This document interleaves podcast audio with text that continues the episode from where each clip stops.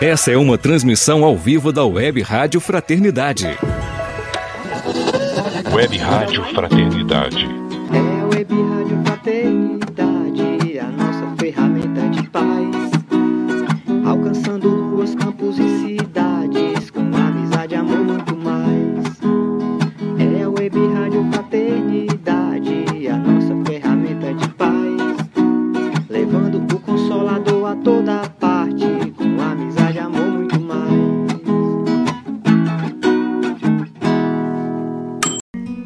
Sempre em contato com o bem. No site e no aplicativo da Web Rádio Fraternidade, você encontra orações diárias, palestras e estudos que te sintonizarão com os ensinos do Cristo. Para acessá-los, basta entrar no site www.radiofraternidade.com.br ou baixar o aplicativo da Rádio Fraternidade. Neles, você pode ouvir a rádio em tempo real ou acessar o nosso acervo. Web Rádio Fraternidade, a emissora do bem na internet.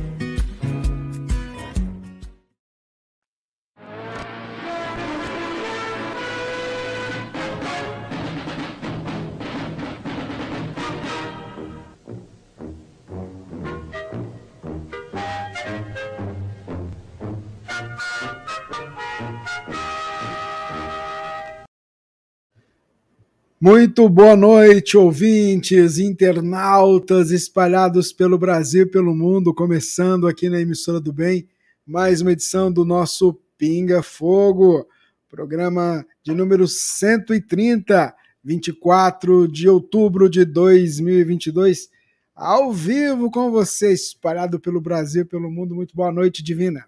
Boa noite, Rubens. Boa noite, queridos irmãos. Estamos aqui para mais um Pinga Fogo, né? Boa noite para o Jorge também, para a Sâmia, né? Que Jesus possa nos envolver e nos fortalecer nesse momento. Muito bem, já que a Divina já cumprimentou ele, que está ali do outro lado. Boa noite, senhor Jorge Elahá. Tem eco hoje? Não. Tem, não tem eco não, não tem não. Eu tirei aqui Não. antes. Deixa eu ver aqui. Tem não, tirei o eco. Você está ouvindo não, não tem. Não tem. Ah, não. Então lá vai. Boa noite, professora divina. Boa noite, Rubens. Boa noite, Graziele Politano. Boa noite, sua mãe Inéia. Boa noite, Márcio Rigon. E uma boa noite ultra mega power especial para Ana Tereza Camasmi. Meu Deus do céu! Quanta É, ordinária por aqui. Boa noite, André Bessa. Sejamos todos muito bem-vindos nesse nosso momento. cara, é pro- do pensamento da doutrina espírita através da Web Rádio Fraternidade, a emissora do bem na internet, ajudando a construir um mundo melhor.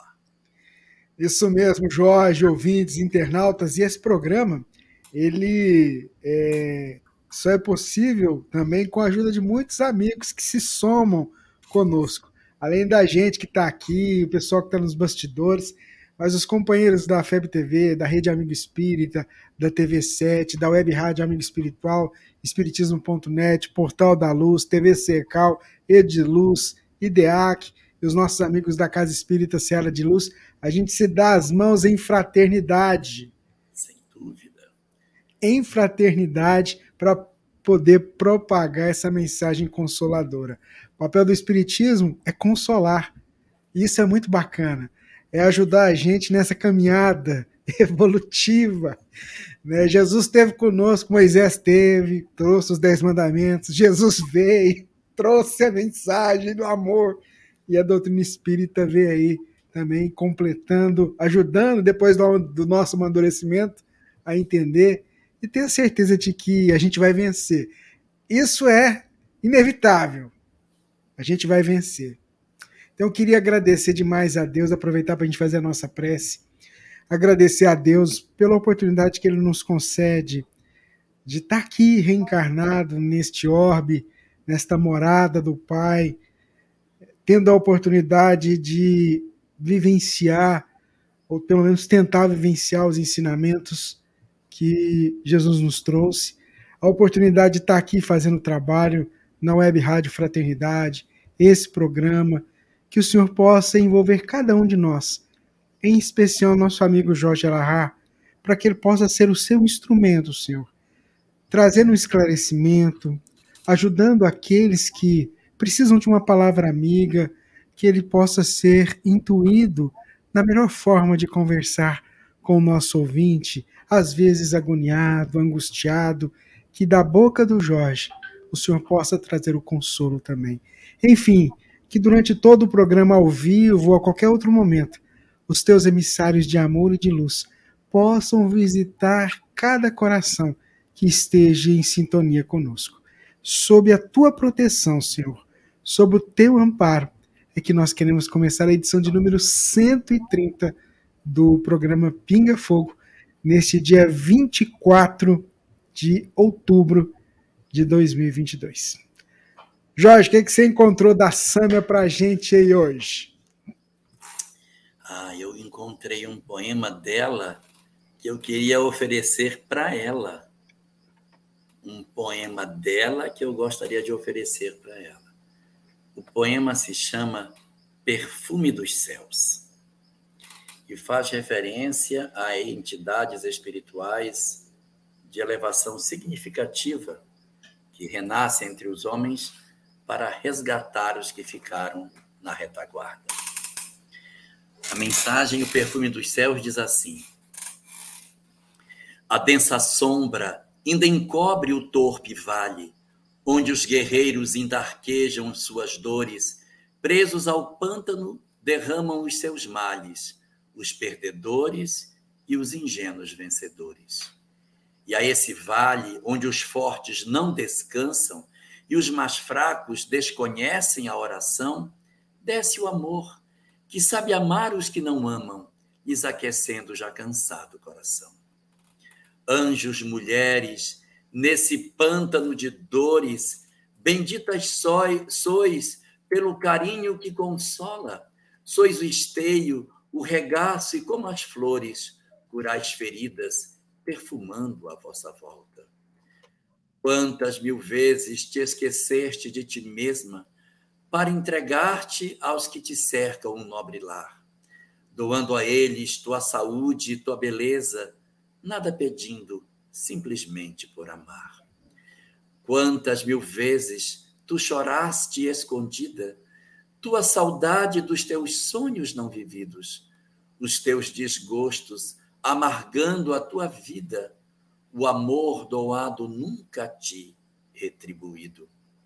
Quantas mil vezes te sentiste tão sozinha, como se os céus de onde vieste se fechassem e a densa sombra invadisse a tua vida, te transformando em prisioneira desse vale. Mas tu, mulher, que trazes na alma a dor da vida, ergue tua fronte e mira o céu de onde desceste. Lembra a tua ânsia em resgatar almas queridas.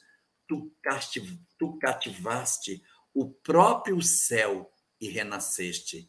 E tem certeza de que os céus te abrem a porta e te aguardam junto a teus doces amores, pois tua ternura os conquista e os transforma, os libertando desse pântano de dor.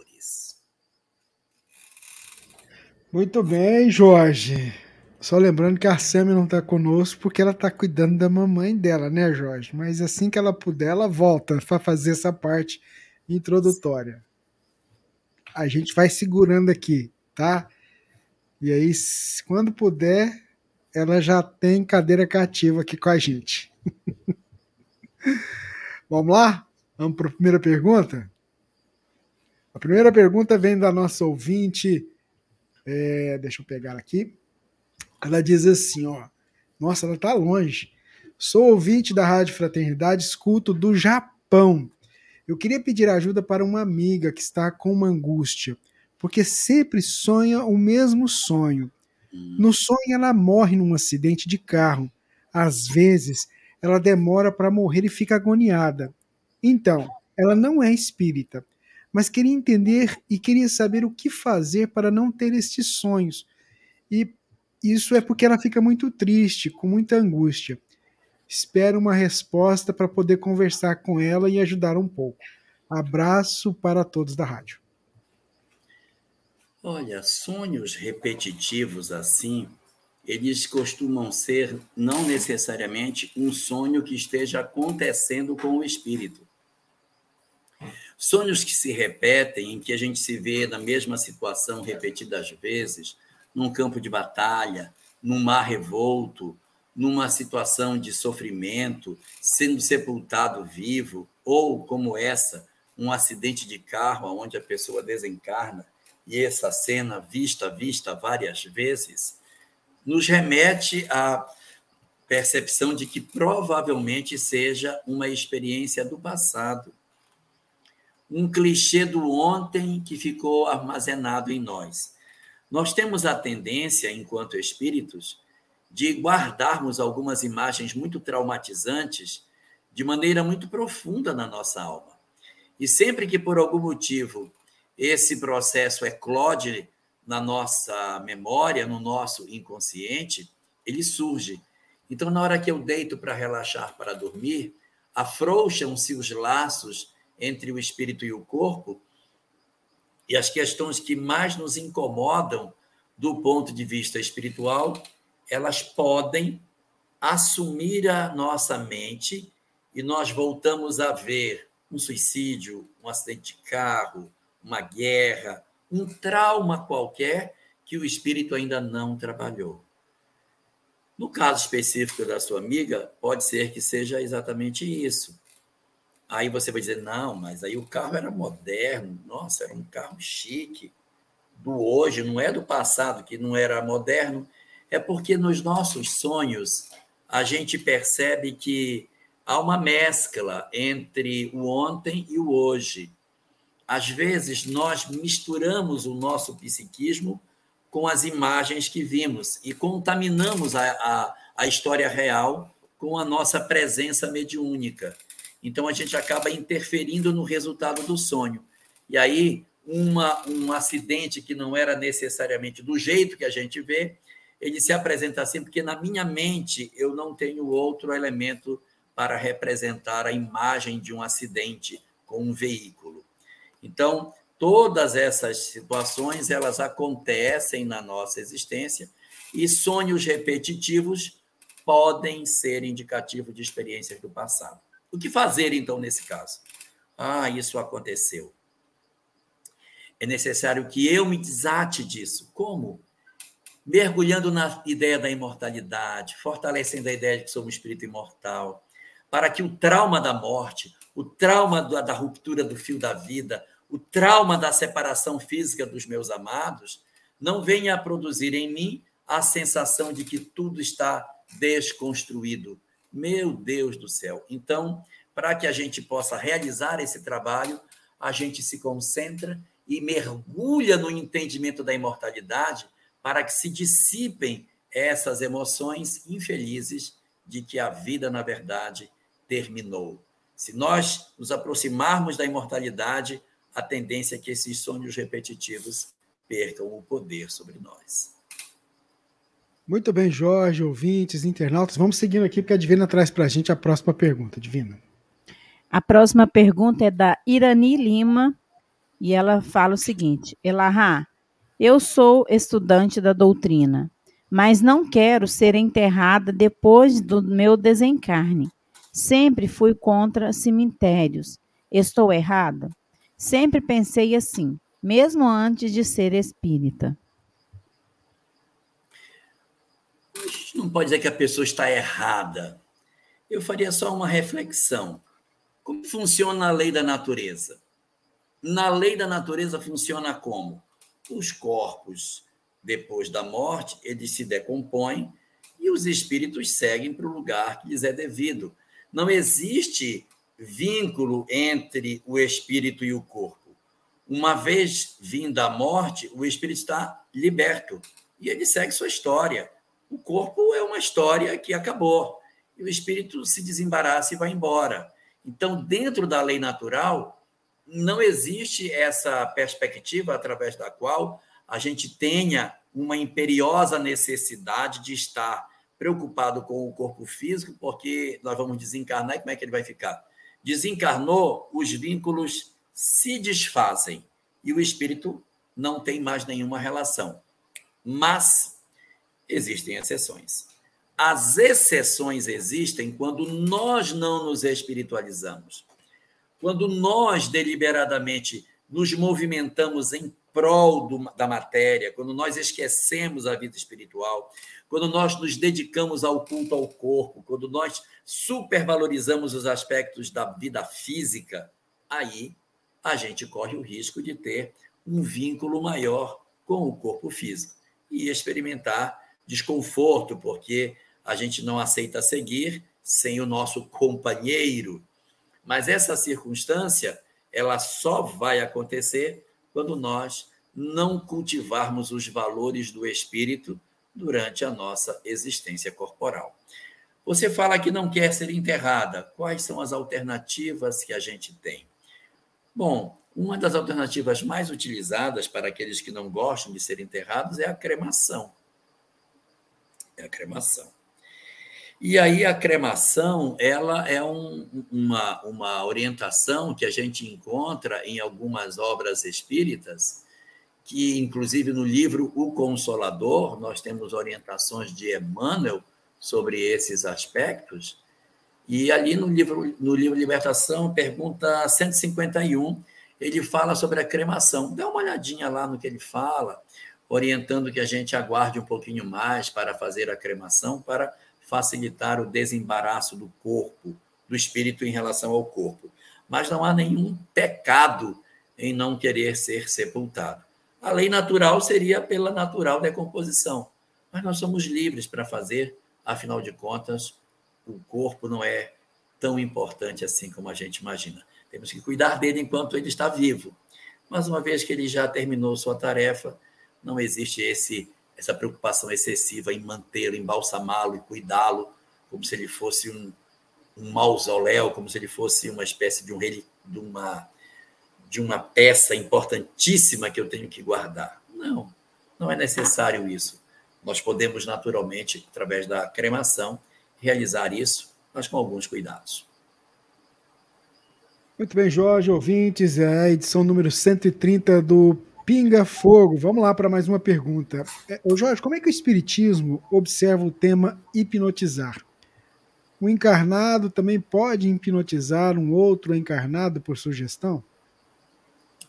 A hipnose é um fenômeno absolutamente natural, ele pertence à lei da natureza, ele está enfeixado no pacote de fenômenos chamados de fenômenos anímicos, ou seja, não é um fenômeno espiritual, é mente a mente, e existem algumas pessoas, sim, que elas têm um poder de serem mais persuasivas na capacidade de, de definir nos outros uma conduta.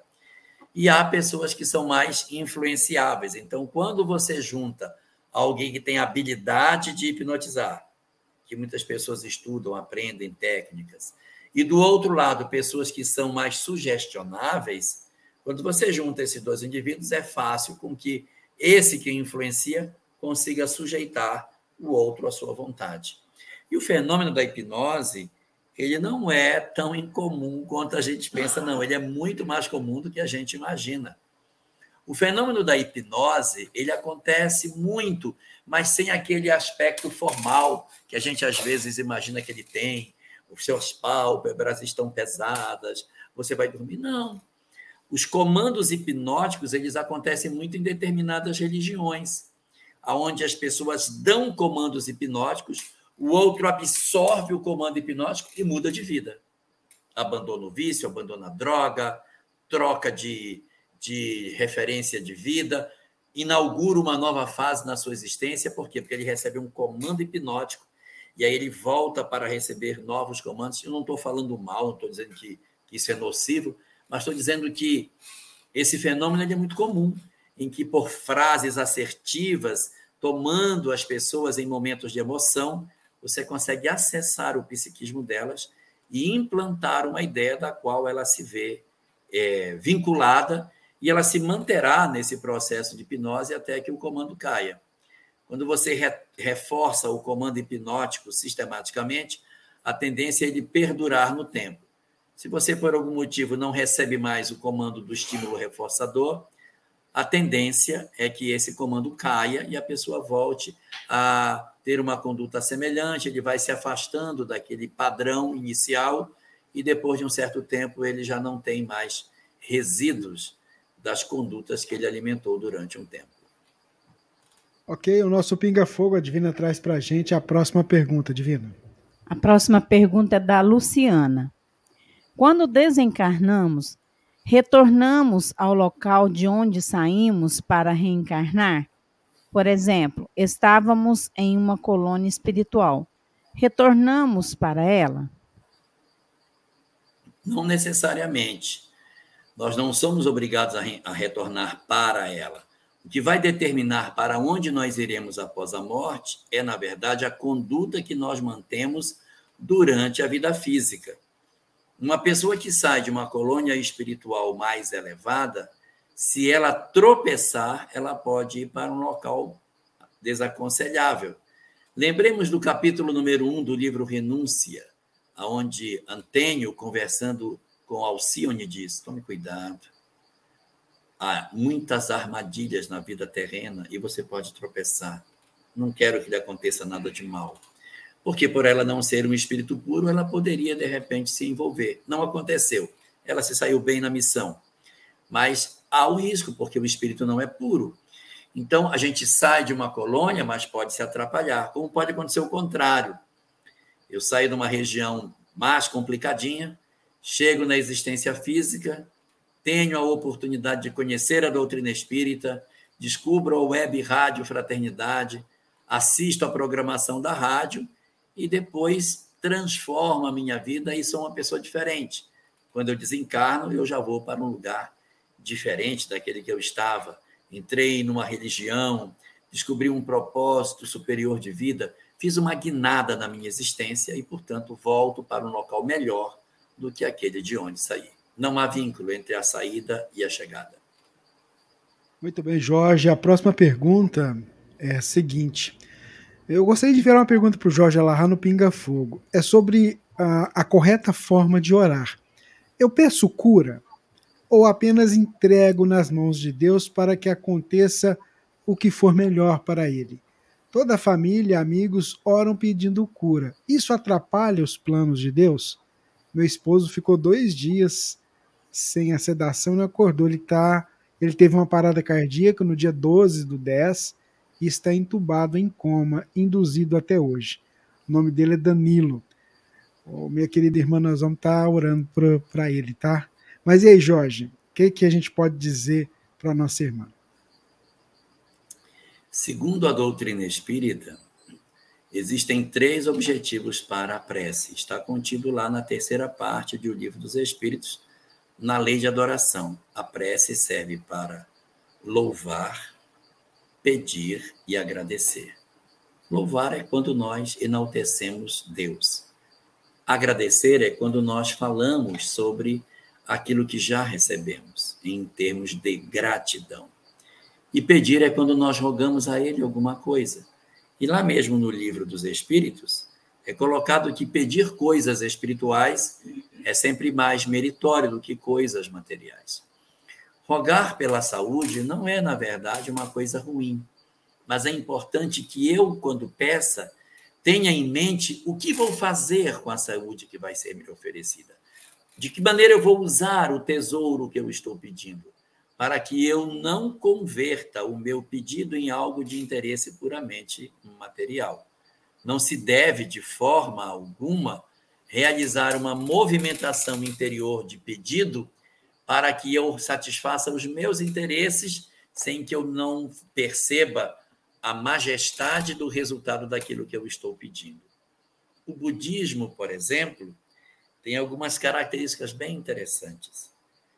Quando meu filho vai viajar e eu vou orar porque meu filho está na estrada, o budismo recomenda que a gente ore assim: Senhor, te pedimos por todos os viajantes, não pelo meu filho. Roga-se por todos e não de maneira particular. Então, uma coisa adequada para que a gente faça é pedir para todos e direcionar o pensamento para alguém em particular. Mas a gente sempre procura, tanto quanto possível, no pedir, lembrar que a gente tem responsabilidades associadas e alargar o foco do nosso pedido para não ficarmos muito exclusivistas naquilo que estamos rogando. Ok, Jorge, Alahá, ouvintes, internautas, a Divina traz para a gente a próxima pergunta. Divina. É de Sebastiana Camilo Feliciano. As doenças também são provações? As doenças, sim, elas podem ser provações, porque não é porque uma pessoa tem uma doença que obrigatoriamente está ligado com a história do passado. Porque senão todas as nossas doenças estariam ligadas ao ontem? Não, existem muitas doenças que são provacionais. Elas elas acontecem na nossa história em função do agora. Segundo Allan Kardec, a gente só deve se referir ao ontem, se remeter ao passado, quando o hoje não apresentar as causas suficientes para justificar o que está acontecendo conosco. Então, se eu tenho, por exemplo, hoje eu saí na chuva, peguei uma chuva, fiquei com a roupa molhada e eu gripei, isso é do passado. No passado eu. Não, eu tenho causas no presente. Se eu me alimento mal, se eu tenho determinados vícios de, de alimentação e isso me leva a um adoecimento, eu não posso remeter ao passado. As causas estão no presente. Então, elas não são expiações do ontem. Elas podem ser expiações do hoje, ou seja, eu dei causa e estou penando por aquilo que eu fiz.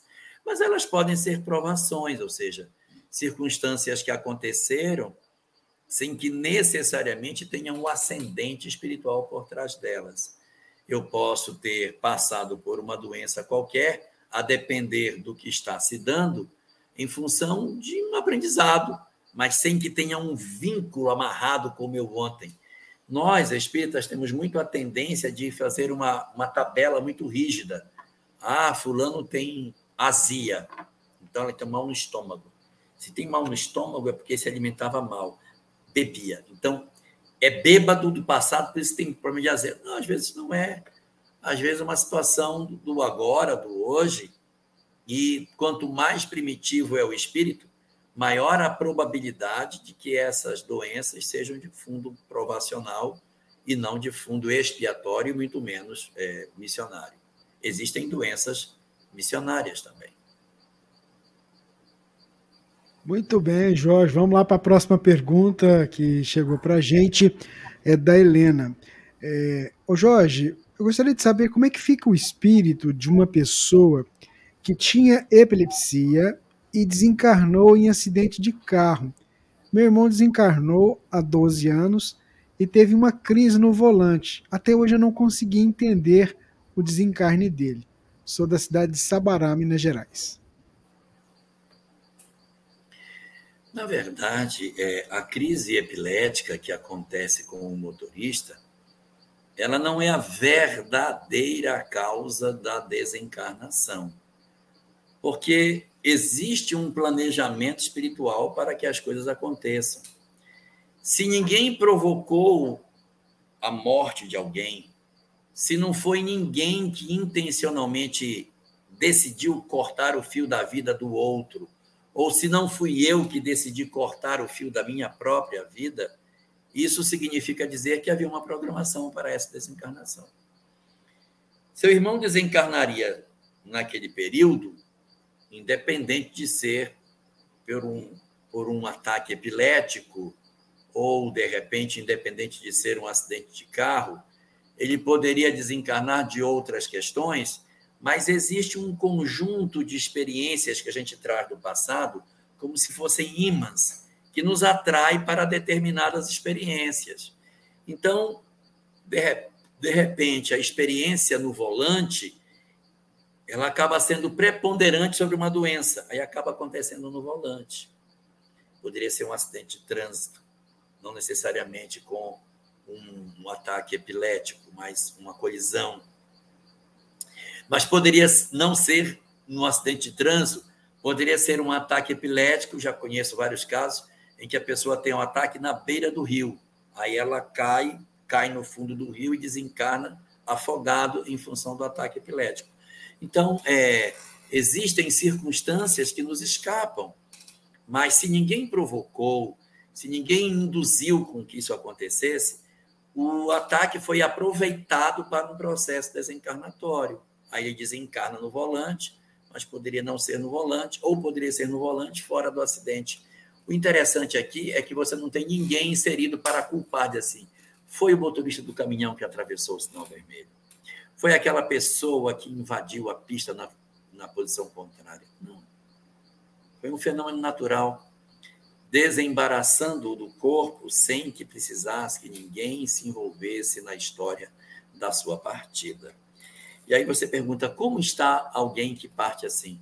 Se você diz que tem 12 anos que isso aconteceu, é um tempo suficiente para que ele já tenha se organizado. Ainda que ele tenha saído da Terra um pouco confuso em função das experiências que ele gostaria de ter concluído, mas que a, o acidente lhe frustrou, em 12 anos ele já teria plenas condições de estar resolvido. Então, muito provavelmente, o seu irmão já não tem mais os resíduos da doença, até porque a desencarnação, o processo da, da, da epilepsia, reside no corpo e não no espírito. Na hora que ele desencarna, que ele está no mundo espiritual, a epilepsia já não faz parte mais da sua história de vida. Então aquilo fica do corpo, ele vai para o mundo espiritual, uma visão completamente diferente e com muito mais possibilidade de aproveitar a sua estadia do lado de lá. Então, em resumo, 12 anos depois, ele já não traz mais, certamente, as características da doença que provocou o seu desencarne. Muito bem, Jorge Alahá, ouvintes, internautas, é o Pinga Fogo. Vamos para mais uma pergunta que a Divina separou ali. A próxima pergunta é, é de Cícero Francisco. Jorge, meu pai desencarnou há mais de 10 anos. Eu sonho muito com ele, mas sempre brigando. E, nas brigas, é sempre eu defendendo a minha mãe. E sempre eu o encaro sem muita raiva. Será que fomos inimigos? É provável, provável, porque o resíduo das emoções é, permanecem em nós. Você não fala se durante a existência você e seu pai eram afins. Se você e seu pai eram afins e esse fenômeno está acontecendo agora, gera estranheza. Porque se eu tinha afinidade quando eu estava cego pela carne, o lógico era eu estar ainda muito mais afim após a desencarnação, quando nós nos unimos pela alma, nos unimos pelo espírito, conferindo assim uma sensação muito mais prazerosa na convivência. Agora, se você e seu pai já tinham dificuldade de relacionamento, diferenças, algumas, alguns bloqueios de conduta, é compreensível que esse processo tenha se agravado após a desencarnação em função do despir-se do corpo, aonde as impressões mais claras tornam-se evidentes. Se você vem sonhando com seu pai num, numa característica de violência, de discussão, de desamor, se esse sonho se repete, está passando da hora de orar por ele. Está passando da hora de orar por essa relação, porque a espiritualidade está deixando claro para você que existe um ponto a ser tratado. Ninguém consegue ser feliz sem amar. Se dentro da sua história de vida a relação com seu pai ainda não conseguiu encontrar esse ponto de fraternidade, é hora de orar para pacificar os corações. Por quê? Porque a nossa história não termina nesta existência. Nós nos encontraremos ainda muitas vezes. Seu pai, muito provavelmente, fará parte das próximas existências corporais, e é importante que as nossas relações estejam mais pacificadas possível para que os nossos lares sejam ambientes de fraternidade, respeito e harmonia o tempo todo. Muito bem, Jorge, Elahá, ouvintes, internautas. Antes de eu passar para a próxima pergunta, chegou uma questão aqui sobre o apedrejamento do Estevão. E essa dúvida foi tratada, a gente tratou, o Elahá falou dela no programa 125. Então, você que perguntou aí, pode dar uma olhadinha no programa 125, a primeira, segunda, terceira, quarta, quinta, sexta pergunta que o Elahá respondeu sobre o apedrejamento do mártir Estevão. Ô Jorge, a pergunta que chegou para a gente é a seguinte: olha, como acontece a obsessão grave onde se utiliza de ovoides para vampirização, conforme citado no livro de Sueli Caldas Schubert? A pergunta foi feita pela Maria, lá de Jaciara, no Mato Grosso. Bom, primeiro é importante saber o que, é que são ovoides. Ovoides são espíritos como nós. Eles são espíritos também, não são nada diferente. São espíritos como nós, que, por ficarem no mundo espiritual pensando numa única coisa, eles acabam concentrando tanto a mente num único objeto de preocupação, que a própria forma deles eles vão como que perdendo e vão atrofiando membros, braços, pernas, vão ficando cada vez menos ah, voltados para uma vida de relação, vão se fechando dentro de si mesmo e aí acabam assumindo uma posição no final dessa, desse movimento para dentro de uma forma de um ovo, são chamadas de ovoides. Os ovoides ele emitem um pensamento único o tempo todo. Medo, medo, medo, medo, medo, medo, medo, medo. Ódio, ódio, ódio, ódio, ódio, ódio, ódio, ódio, ódio, ódio. Vingança, vingança, vingança, vingança, vingança, vingança, vingança. Vício, vício, vício, vício, vício, vício, vício, vício, vício. Intolerância, tolerância, tolerância, tolerância, tolerância. Então, se você tem um pensamento único que fica o tempo todo como se fosse um rádio ligado numa estação só, gerando aquela frequência, ele é uma fonte de perturbação quase que inesgotável. André Luiz, quando trata sobre essa questão no livro Libertação, comenta que os ovoides eles reagem quase, quase que muito debilmente. Eles são circuitos quase que fechados. Eu disse quase. Se eles fossem um circuito fechado, não ia conseguir evoluir. E eles respondem muito debilmente ao mundo exterior. Então imagina você pega uma entidade que ela tem desejo de se matar. Matar, quero sumir, quero sumir, estou depressivo, depressivo, eu me odeio. Então. Você pega uma entidade com esse poder de irradiação desse pensamento e você coloca isso perto de uma outra pessoa. É como se fosse uma estação de rádio transmitindo o tempo todo aquele pensamento malsão. Ele vai acabar induzindo a pessoa que está perto a começar a sintonizar com ele. E daqui a pouco ele contamina o ambiente com a sua perturbação. Como que se promove o processo de vampirização nos indivíduos? Porque os ovoides, se os, os obsessores, colocam os ovoides próximos das pessoas que eles querem perturbar, um ovoide que tem o pensamento do padrão que ele quer induzir na pessoa. Se eu quero induzir medo, vou procurar um ovoide que sinta medo para colocar perto. Se eu quero um que sinta ódio, tem que achar um ovoide de ódio para colocar lá. Coloca esse ovoide aquilo transmite e a pessoa fica como que magnetizada por essas energias e ela vai sentindo a influência daquela perturbação ela vai como que murchando nas suas energias. O vício, o prazer de viver, a vontade de fazer as coisas vai murchando na pessoa, porque aquela energia vai entrando na nossa mente e vai nos hipnotizando, roubando o prazer da vida e nos transformando de alguma forma numa coisa assemelhada, só que a gente não muda de forma porque o corpo físico não deixa. Mas eu passo dia e noite pensando numa coisa só.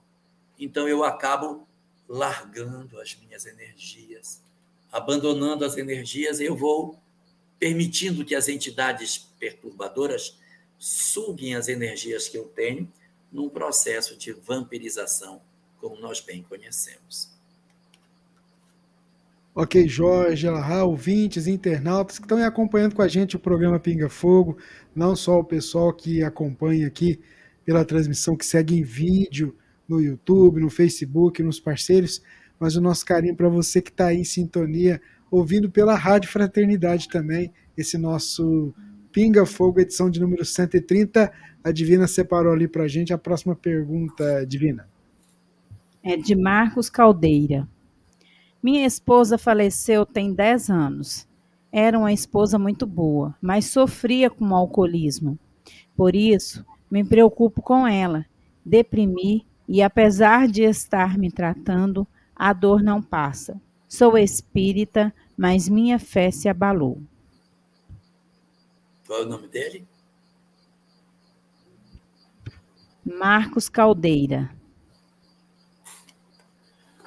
Marcos, boa noite para você. Realmente é uma situação muito difícil a gente conviver com um parceiro envolvido com o vício. Exige demais de nós, porque a gente se acostuma a juntar a pessoa tantas vezes e acredita na possibilidade de que ela possa se libertar, e ela às vezes dá sinal de melhora, mas ao primeiro sinal de dificuldade, ela resvala novamente e volta para a conduta anterior. Muitos conseguem sair da condição da viciação, mas uma outra boa parte daqueles que estão envolvidos com o drama do vício, seja ele a droga, o álcool, ou outras condutas equivocadas, o jogo, a sexualidade desregrada, sentem muita dificuldade de abandonar suas condutas, até por conta dos processos obsessivos sobre os quais estão subjugados. Sua esposa desencarnou há 10 anos. Esse é um tempo até bom para o refazimento é das 10 meses, viu, Jorge? 10 meses. Ah, é 10 meses? É 10 meses. É 10 meses. É, 10 meses é um tempo pequeno. 10 meses é um tempo ainda de adaptação no mundo espiritual. 10 meses é um tempo em que o espírito ainda pode estar se adequando, tentando entender aquilo que aconteceu. A depender das condições de entendimento espiritual que a criatura possua, ela pode se adaptar mais rápido. Se ela não tinha leitura, compreensão, visão espiritual, ela vai demorar um pouco mais para entender verdadeiramente o que se deu. Pode achar que está sonhando, está perturbado, estou confuso, não posso estar morto porque eu me sinto, no que está acontecendo. Se ela era uma pessoa que tinha essa característica, é provável, não vou dizer que isso esteja acontecendo, mas é provável que ela muito provavelmente esteja aí vinculada ao lar, viu?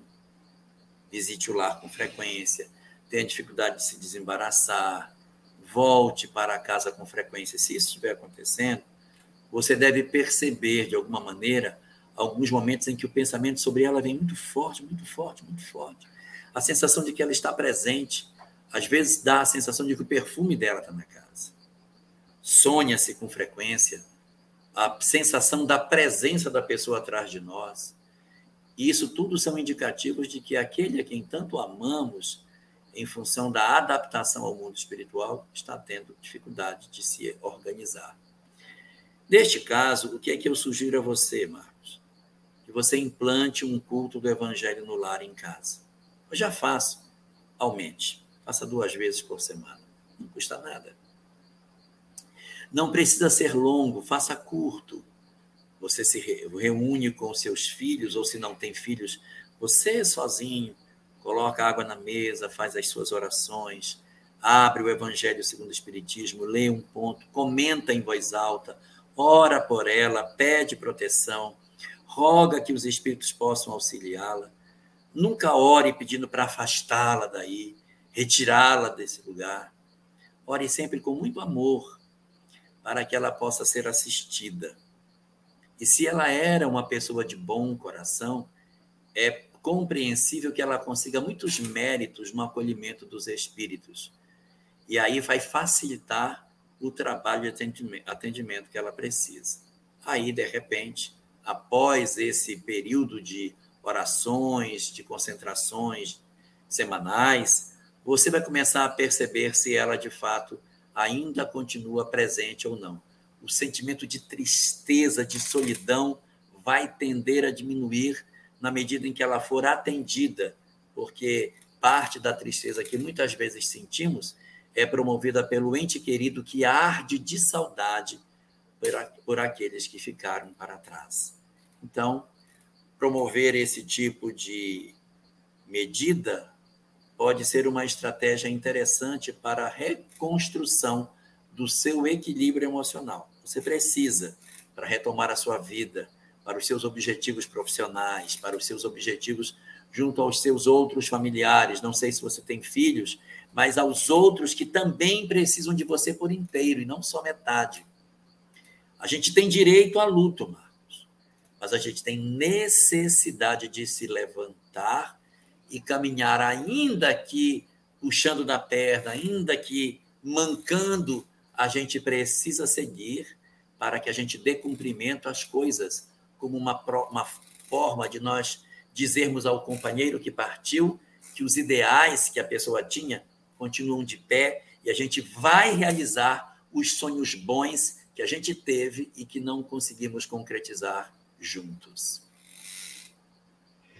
Muito bem, Jorge Alahá, ouvintes, internautas, vamos lá. A Salatier, ela pergunta o seguinte: Jesus, em suas curas, influenciava a mente do paciente que mexia na estrutura do perispírito deste, que consertava o corpo, como explicar as curas tão rápidas como o do cego de nascença, por exemplo?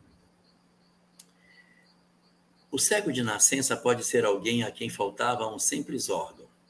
Por exemplo, um cristalino, uma obstrução no fundo da retina, uma mácula no fundo da retina. Coisas que uma cirurgia oftalmológica resolve.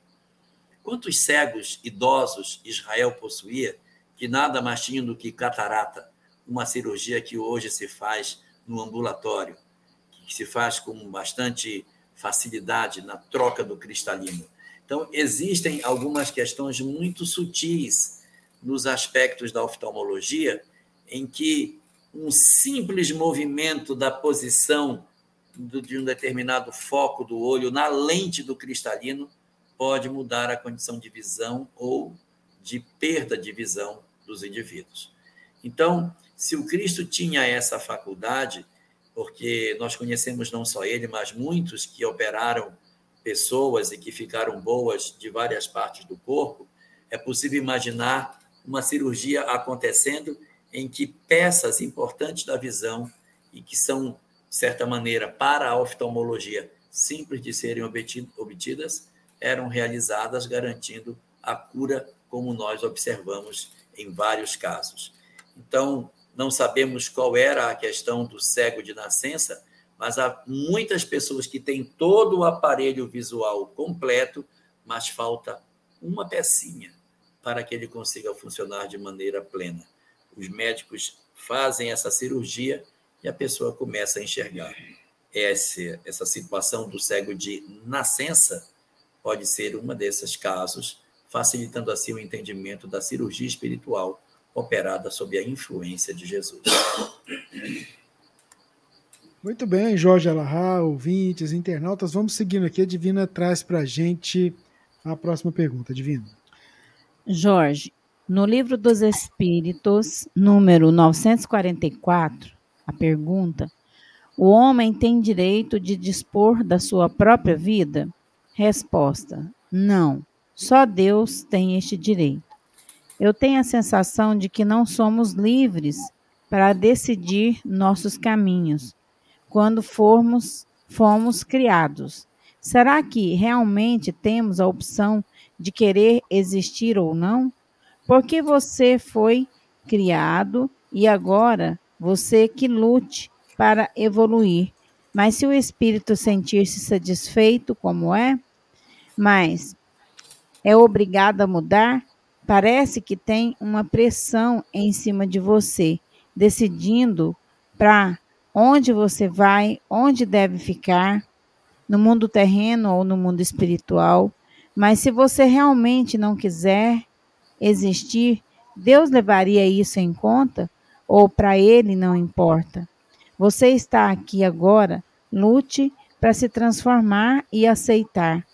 Parecemos que Deus um dono e não somos livres para decidir nada com relação à nossa existência, deixando bem explícito que não sofro depressão e não tenho pensamentos suicidas.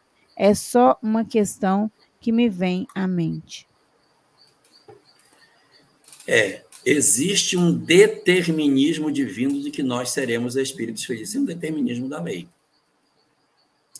Deus, ao criar as criaturas, ele dá a todos a mesma origem e diz que o destino é a felicidade, o caminho você que faz. Nosso poder de livre-arbítrio está em decidir quando queremos ser felizes. Todos nós seremos. Então, eu não tenho direito de deixar de existir. Não. Uma vez criado, o espírito não desexiste mais.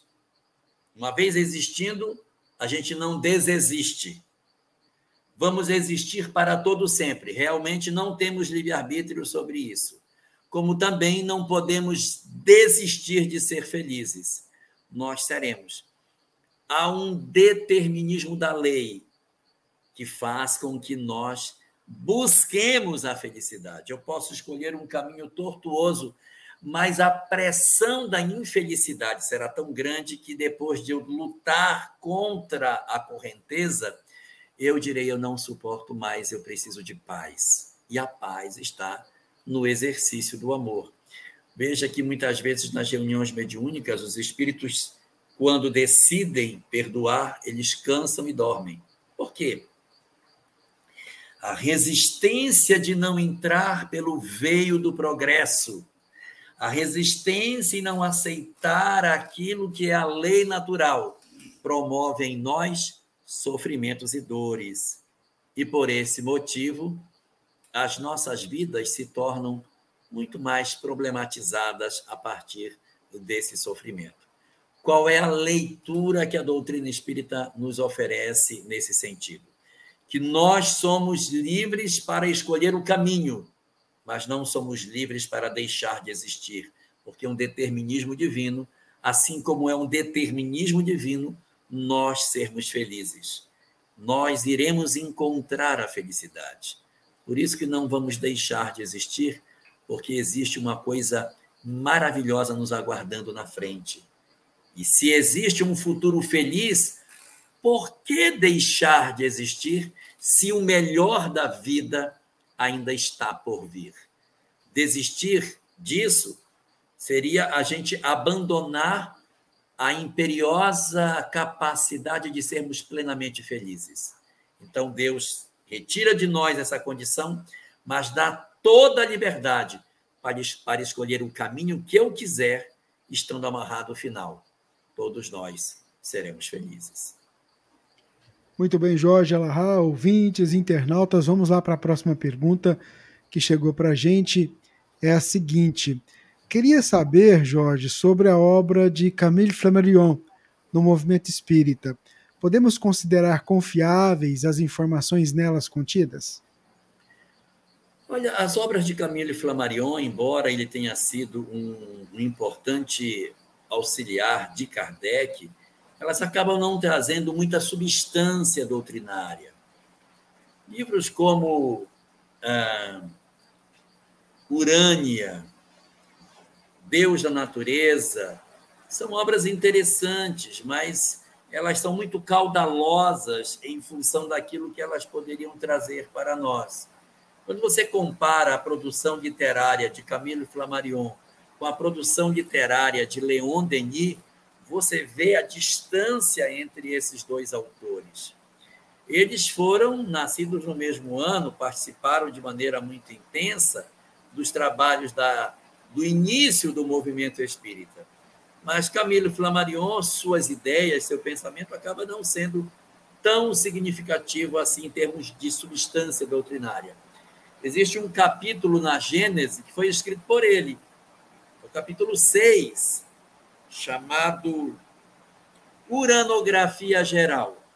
Esse capítulo é uma dissertação sobre os corpos celestes, o que é um cometa, o que é uma estrela, o que é um meteoro, o que é um meteorito, o que é um planeta, o que é um satélite. Está tudo lá.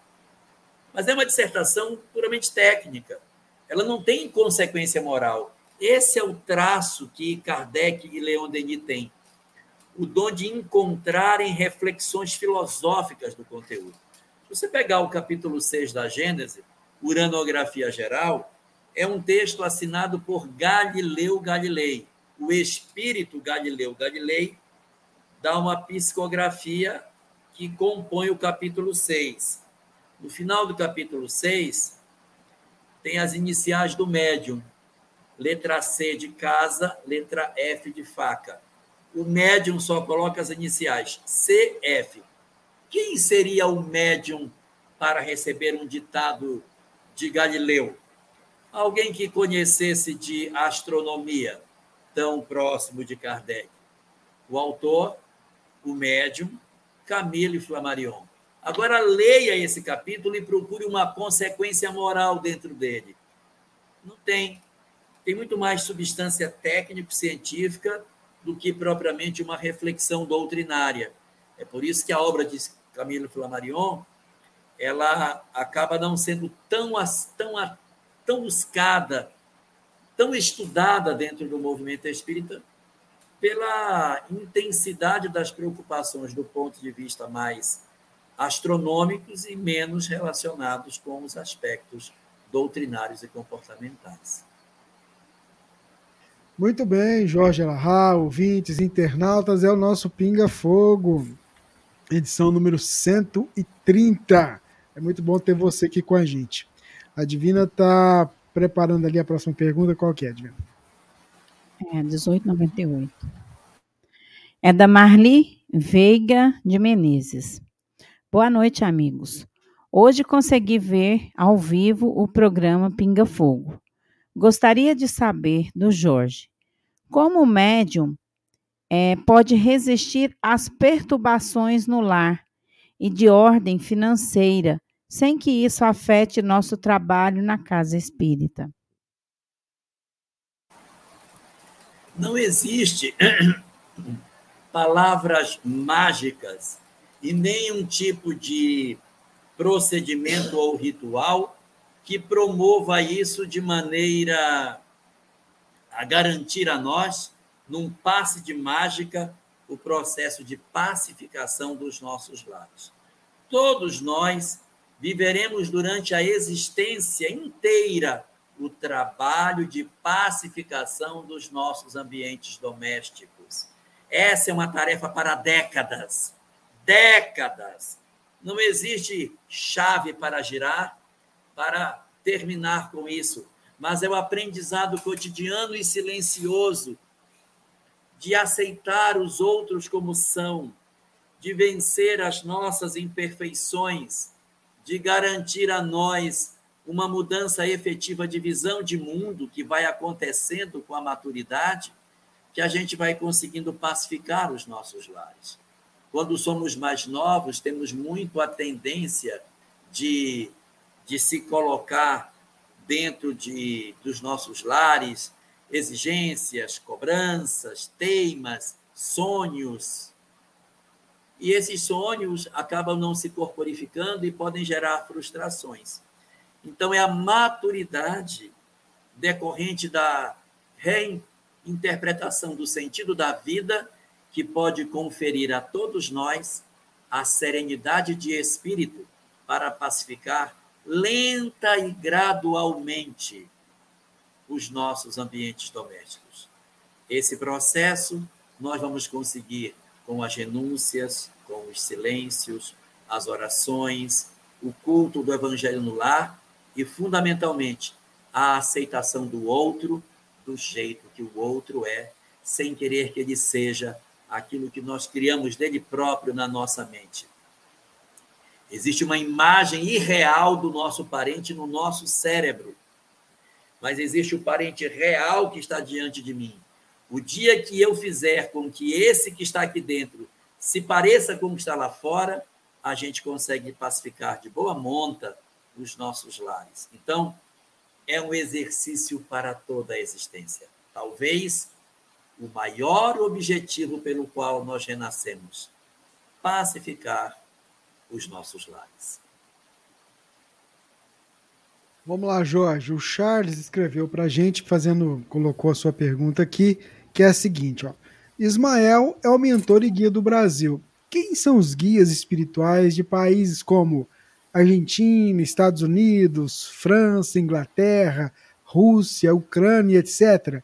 Nos é permitido saber? Eu sei quem é o mentor espiritual da França, que é São Luís. Esse eu sei. O mentor espiritual dos Estados Unidos, da Inglaterra, não conheço. Ouvi dizer que o mentor espiritual de Portugal é Eliu, aquele que conversa com Jesus na construção, na edificação do Brasil, coração do mundo, pátria do Evangelho. Os demais países, certamente, indiscutivelmente, também têm seus mentores, mas eles estão tão longe de nós em termos de interesse que a gente acaba não sabendo. Mas os companheiros médiums dessas nações, através das revelações espíritas recebidas, as revelações mediúnicas, pela universalidade dos ensinos dos espíritos, levam a essa convergência. Mas, na verdade, o nome deles nem é o mais importante. Em O Livro dos Médiuns, há um trecho em que Kardec diz que a maior parte dos espíritos superiores nós não conhecemos o nome. E às vezes eles dão o nome de outros para se fazerem conhecidos, porque eles não têm esse personalismo, e de repente a gente chama A de B e ele acha, tá bom. Porque nós mesmos nem sabemos quem são os espíritos que têm essa responsabilidade. Nem todos eles obrigatoriamente renasceram na Terra. É possível que algum deles nem tenham renascido. Mas o colégio de auxiliares diretos de Jesus é imenso e certamente Muitos desses nós nunca soubemos o nome que eles possuem. Muito bem, Jorge. Vamos lá, Divina traz a próxima pergunta para a gente. Divina. É da Fernanda Cabral. Os traumas que desenvolvemos nesta encarnação e não conseguimos superar, vamos ter que passar numa outra encarnação para superar? Só se a gente não conseguir se transformar a gente não pode pensar assim, Fernanda. Olha, eu sofri um trauma porque meu pai abandonou minha mãe e eu tive uma dificuldade enorme de lidar com isso e isso me sequelou. Foi um trauma, a partida de meu pai me traumatizou. Ah, então vai ter que experimentar de novo. Não sei se sim, porque o objetivo da lei não é repetir a experiência, mas é educar a criatura. Então, imagine que você perdeu o pai cedo, traumatizou, o pai faleceu, ou o pai separou da mãe, você viveu de maneira muito frágil durante a adolescência. Aí você casou, encontrou um parceiro. Na medida que a vida com esse parceiro foi se desenhando, você foi se estruturando. Você conhece a doutrina espírita, passa a ser uma pessoa que desenvolve determinados raciocínios de liderança, consegue ser alguém que auxilia outras pessoas, desenvolve o dom de entender o coração humano, vem seus filhos e você aconselha seus filhos, vem seus netos, você aconselha seus netos. Você desenvolve um conhecimento grande, escreve livros, avança contando sua história de como foi como era a sua vida e como você ficou e deixa um legado incrível. Aí eu pergunto: precisa que você passe por aquele trauma lá atrás de novo? Se você, ao longo da existência, já mostrou caminhadas significativas, a lei não quer saber o que eu fiz, a lei quer saber quem eu sou. Se nós fôssemos considerar que os espíritos tivessem que responder pelo que fizeram e não pelo que são, Emmanuel estaria até hoje respondendo pelo que Públio Lentulus fez. Mas na medida em que eu vou vivendo e eu vou resolvendo a minha vida, eu não vivo mais no psiquismo da culpa lá de trás, porque eu tenho construções em cima que de certa maneira, refazem o meu pensamento inicial. Então, automaticamente, o espírito não precisa encontrar a sua história. Eu preciso encontrar quem eu sou. Não, mas quando seu pai abandonou, você ficou um menino rebelde. Foi. Mas e depois? O que foi que eu fiz? Então, a gente encontra o que eu ainda preciso resolver e não os nós que eu cometi lá atrás e que eu já refiz na minha cabeça. Na adolescência, cometi uma série de desatinos na sexualidade. Hoje não penso mais assim. Então, essa caminhada, ela precisa ser considerada no meu processo de desenvolvimento. Se os meus traumas eu conseguir desenvolver um pouco que fosse, esse tanto que eu caminhei já é um tanto a menos que eu terei que viver quando as experiências retornarem em existências posteriores ou nessa mesma. Muito bem, Jorge Alahá, ouvintes, internautas, é o Pinga Fogo, esse programa semanal, toda segunda-feira, 21h35, trazendo para você esse manancial de conhecimento que a doutrina espírita nos possibilita encontrar. E aproveitando, a Thaís quer saber o seguinte: como a doutrina espírita pode nos auxiliar para não termos tantos casamentos desfeitos, Jorge? O ideal é que o processo de aproximação dos casais tenha um tempo maior de decisão se aquele é realmente ou não um parceiro para mim. O que acontece hoje é que existe um tempo muito curto, as pessoas se conhecem, pouco tempo depois elas já estão envolvidas de maneira mais profunda, uma relação muito mais intensa, sem se darem tempo de perceberem se de fato é isso que elas desejam para as suas vidas. E um segundo fator que se vincula ao primeiro é o excesso de valorização dos aspectos materiais em detrimento do espiritual. As pessoas já casam dentro de uma perspectiva de que as relações não têm necessariamente que durarem. E elas dizem assim: ah, eu estou com fulano. Se der certo, a gente fica. Se não der, vai cada um para o seu lado. Eu já estou entrando na relação com uma perspectiva de que é uma questão de conveniência. Se deu, também. Se, também, se não der, também tá bom. Quando a gente entra assim, a chance de que essa relação tenha êxito ela é menor. Porque nós não estamos elegendo com o coração.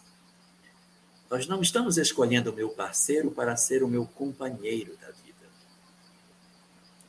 Eu não estou disposto a fazer algum tipo de concessão para a harmonia dos dois. Para que um relacionamento ele seja duradouro, a gente precisa aprender a lidar com a pessoa que é diferente de nós. Se melhorar, aceitar o outro, ter paciência, e esses exercícios, eles acabam nem sempre acontecendo. Então, é, a nossa sociedade atual está marcada por muitos pensamentos utilitaristas. Isso dificulta com a permanência dessas nossas relações. Mas se você pergunta o que fazer para ter um relacionamento duradouro, eu lhe dou uma orientação que ajuda muito a gente a conseguir ter um relacionamento mais duradouro. Todos aqueles que se casam querendo ser felizes terão grande chance de serem infelizes. É isso mesmo. Todos os que se casam na perspectiva de quererem ser felizes têm grande chance de serem infelizes. E todos os que se casam com a perspectiva de fazer o outro feliz têm grande chance de serem felizes. Porque se eu foco na minha felicidade, eu exijo do outro que ele atenda às minhas necessidades e esqueço a dele. E então, quando eu esqueço as necessidades do outro, automaticamente eu me torno infeliz pela infelicidade dele, porque ele não consegue se ajustar com meus caprichos, meus interesses. Então, uma boa chave para que a gente consiga ter harmonia na nossa relação é procurar dentro das nossas possibilidades, cuidar da felicidade do outro, ao invés de focarmos apenas na nossa, para que a gente consiga realmente executar um propósito divino de oferecermos o melhor de nós para a harmonia a dois. Muito bem, Jorge Alahá, ouvintes. Queria mandar um abraço. Estava aqui olhando o pessoal que está sintonizado com a gente aqui na rádio. Aí tem um pessoal de várias partes do Brasil, mas dos Estados Unidos, de Portugal, da França. Pessoal lá na França, na Alemanha, no Canadá, tudo na Itália, na Bélgica, já é de madrugada, né? Madrugada. Já é madrugada lá. Pessoal, eu acho que eles fazem assim: deita na cama, põe o celular ali, fica escutando e dormindo, né? um abraço para todo mundo. Um abraço para vocês, viu? Divina traz para a gente a pergunta. A pergunta de Juliano Panza. Seu Jorge, existe diferença entre a prece orada em voz alta e a prece em pensamentos? Hum, olha, o que faz a prece ter intensidade não é a fala, é o pensamento que se faz. Se eu pego uma prece decorada, ponho na minha mão e começo a ler essa prece, mas o meu pensamento está em outro lugar, essa prece acaba tendo menos intensidade do que se ela fosse só em pensamento, mas muito sentida, tendo, tendo intensidade de pensar, tendo intensidade de pensamento. Ora, se eu não verbalizo, eu apenas penso, mas penso com convicção, ela tem êxito. Porém, algumas vezes, quando a gente está em processo de perturbação, orar em voz alta ajuda muito, porque ajuda a construir o raciocínio. Porque se eu vou só ficar pensando, pensamento devagar, a panela ficou no fogo, desliguei, meu Deus, fechei o fogão ou deixei aberto? Como é que tá? Aí eu fico com a minha cabeça vagando. Aí, quando eu verbalizo, Senhor, eu te rogo e te peço, é para que a fala organize o pensar. Mas, evidentemente, não é necessário o falar para que o pensamento aconteça. A síntese está no seguinte: foca no pensamento. Concentra o pensamento, que, consequentemente, a tua oração alcançará melhores resultados. A lógica daquilo que a doutrina espírita nos conta é que não existem rituais para a oração. O que vale é simplesmente o pensamento. E a fala pode ser um indutor para melhorar o pensamento em si. Muito bem, Jorge, ouvintes. Vamos seguindo aqui. Jorge, sou espírita, tenho 26 anos e minha primeira filha desencarnou esse ano. Nasceu com uma cardiopatia congênita rara, rara, incompatível com a vida. Teve o melhor da medicina, fez cirurgia de correção, mas teve muitas intercorrências depois. O tempo que me foi dado foram os nove meses de gestação, mais 15 dias de vida terrena. Pela doutrina, é comum esse tipo de resgate do espírito de precisar de um corpo físico por tão pouco tempo? Será que ela me escolheu sabendo que eu teria uma maturidade espiritual de suportar essa dor? Sei que é algo complexo e que eu devo ter concordado com esse, é, perdão, ter concordado em ser esse veículo. Tem alguma literatura que trate do desencarne de bebês recém-nascidos com doenças raras?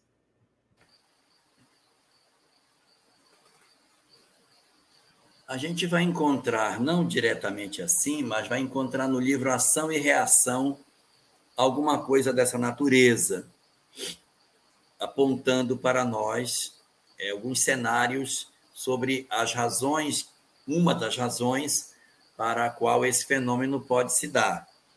Também vamos encontrar material sobre isso na obra O Pensamento de Emmanuel, de Martins Peralva.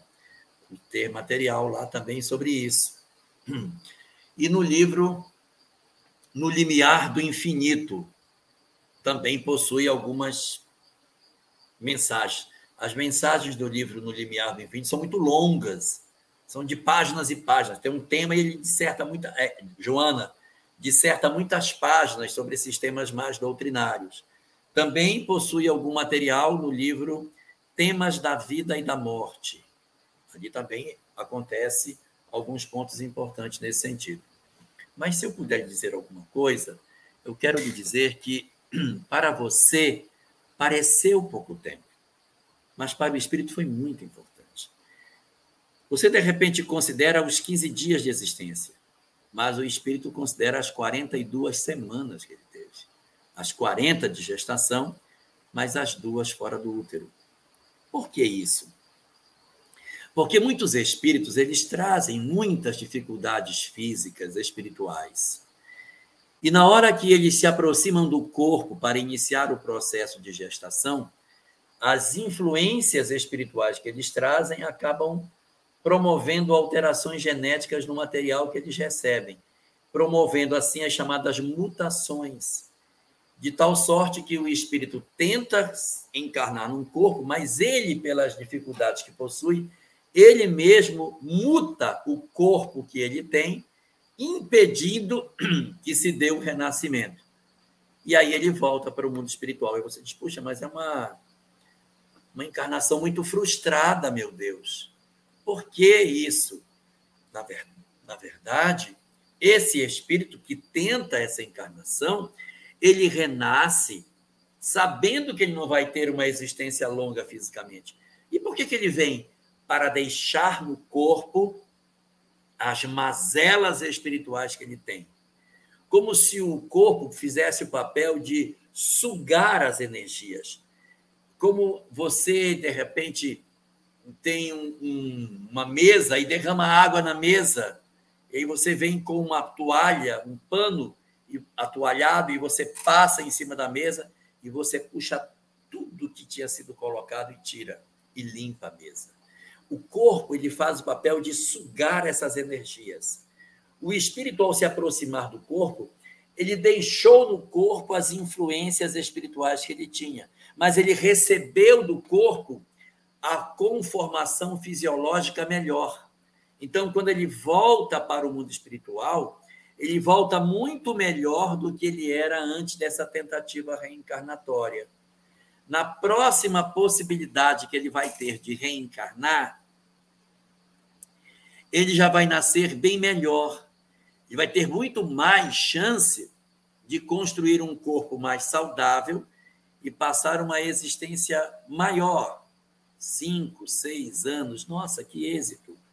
Numa próxima, ele consegue chegar até a juventude, traz algumas lesões, é feita uma cirurgia, e ele leva essa, essa, essa cardiopatia por mais um tempo durante a existência e chega à idade adulta. Então, é todo um caminhar. Só que para que esses espíritos tenham a possibilidade de renascer, eles precisam de mães para renascer. E existem, entre as mães que servem a isso, mães que vivem processos expiatórios, que passam por essa experiência em função de equívocos do ontem em que elas recebem essas entidades, mas existem as mães que amam muito e que têm se oferecido ao longo da história da humanidade para serem os recipientes aonde esses companheiros encarnam para deixarem as suas impressões, sabendo das dores do travo da saudade que elas irão experimentar mas com a compreensão de que essas entidades estão ali exercendo o papel belíssimo de se entregarem à vida, sabendo que não vão viver muito tempo, pela perspectiva de voarem amanhã.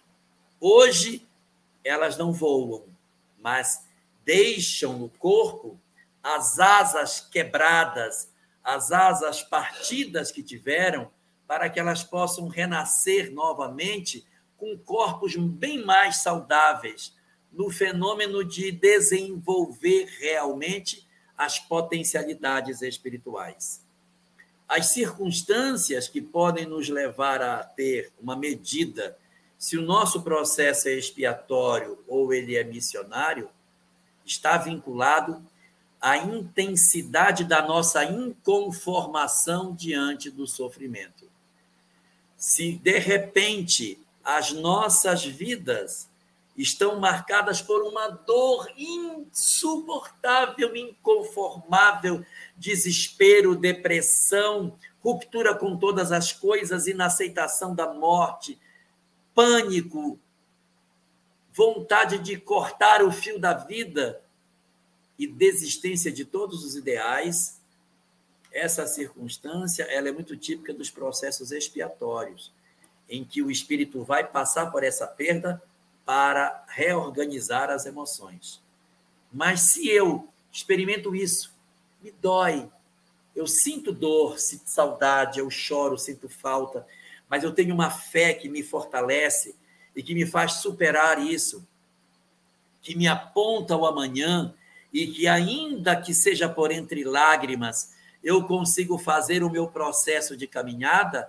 Esse é um sinal de que, de repente, eu não sou um espírito que esteja apunhalado pelas dores do processo expiatório, mas eu sou alguém convocado pela vida, ao qual eu, eu respondi ao chamado, me oferecendo aqui, Senhor, aqui estou eu, para me oferecer em sacrifício para que outros renasçam, para que outras almas, através de mim, possam ter a oportunidade de reconstruírem suas histórias de vida a depender da medida de como nós ficamos diante desse trauma profundo que é a perda dos entes queridos, nós teremos uma boa medida de quem somos e onde estamos nesse cenário da lei de causa e efeito.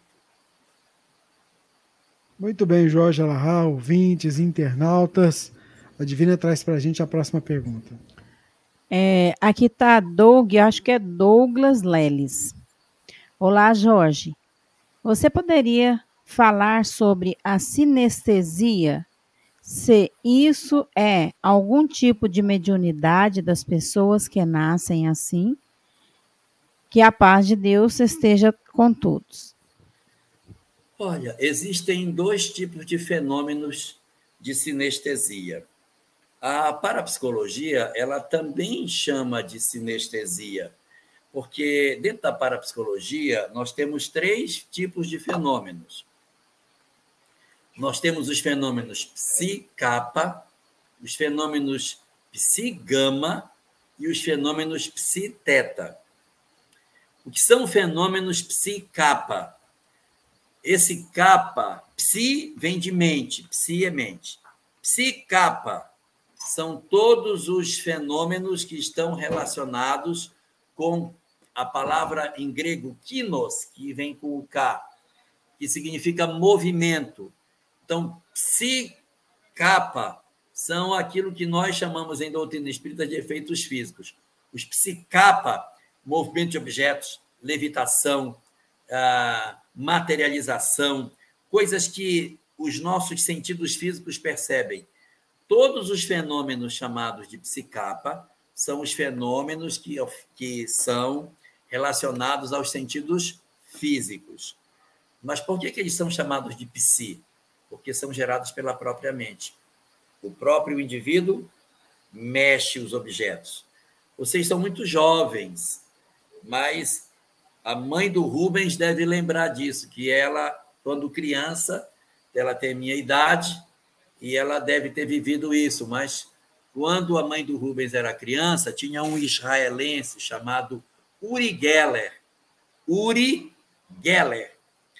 Que... Eu também lembro dele. Não, sua mãe contou para você. Não, eu você vi na televisão. Eu, vi, eu via na televisão. Era famoso.